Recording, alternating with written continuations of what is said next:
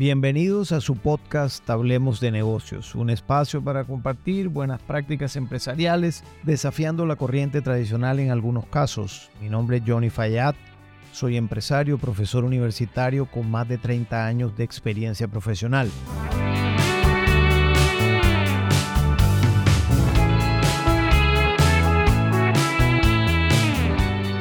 El episodio de hoy es una continuación del podcast anterior y del anterior a este alrededor del mundo corporativo y mundo cooperativo.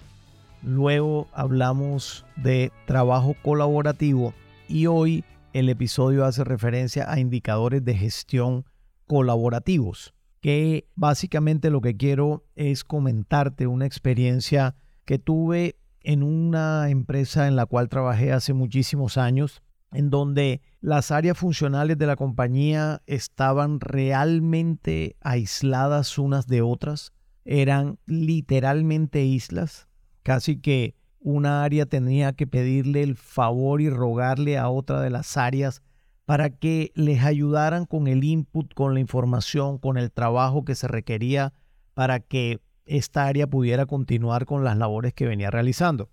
Y una de las ideas en un momento dado, luego de que esta situación se hizo insostenible en la compañía, estuvo relacionada con los indicadores de gestión, porque había que buscar una manera objetiva de poder generar espacios de participación, pero sobre todo conciencia en el quehacer diario acerca de la importancia de la interdependencia en una organización. Habida cuenta que un área depende de otra. Al final del día, no en todo, pero sí en parte. Luego, se hicieron las respectivas conversaciones entre áreas, los responsables de las áreas, los gerentes de los negocios, el gerente general de la compañía y finalmente se llegó a un consenso en relación con que la manera como se iba a apostar por una solución en la cual las áreas dejaran de ser islas y se convirtieran en interdependientes es a través de los indicadores de gestión o fue a través de los indicadores de gestión. Entonces, ¿qué se hizo? Se establecieron como indicadores de gestión madres. Un indicador de gestión madre, por ejemplo, es la venta y el cumplimiento de la venta y o el crecimiento de la venta con respecto a un año base o a un periodo base. Adicionalmente a eso se establecieron por supuesto, otros indicadores, por ejemplo, en este caso era un negocio de retail puro, de grandes superficies, por ejemplo, la pérdida que se generaba de inventarios.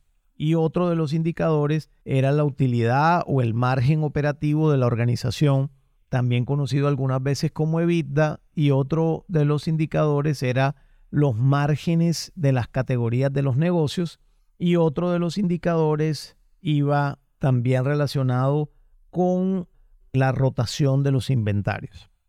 Recuerdo esos indicadores y recuerdo que a las áreas de ventas le pusieron esos indicadores, a las áreas de compras les colocaron esos indicadores, pero a las áreas financieras, a las áreas de logística, a las áreas de mercadeo, también les colocaron estos indicadores. Lo que varió fue la ponderación de estos indicadores según cada área. Y adicionalmente, había unos indicadores compartidos por los cuales responder.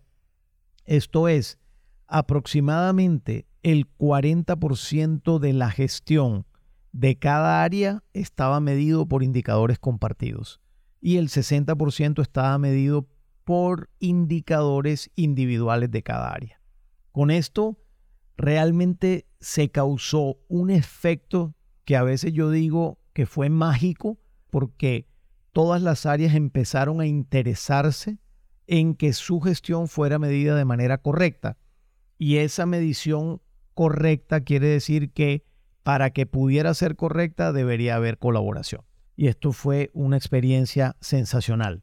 Experiencia que te comparto para que en tu organización si eventualmente tienes un problema de esta naturaleza o estás pensando en establecer indicadores de gestión, lo tengas en cuenta como una idea que te puede ayudar. Si te gustó este podcast, por favor compártelo entre aquellas personas que consideren les pueda interesar. Te invito a suscribirte a mi podcast a través de Spotify, Apple Podcast o Google Podcast. Un abrazo.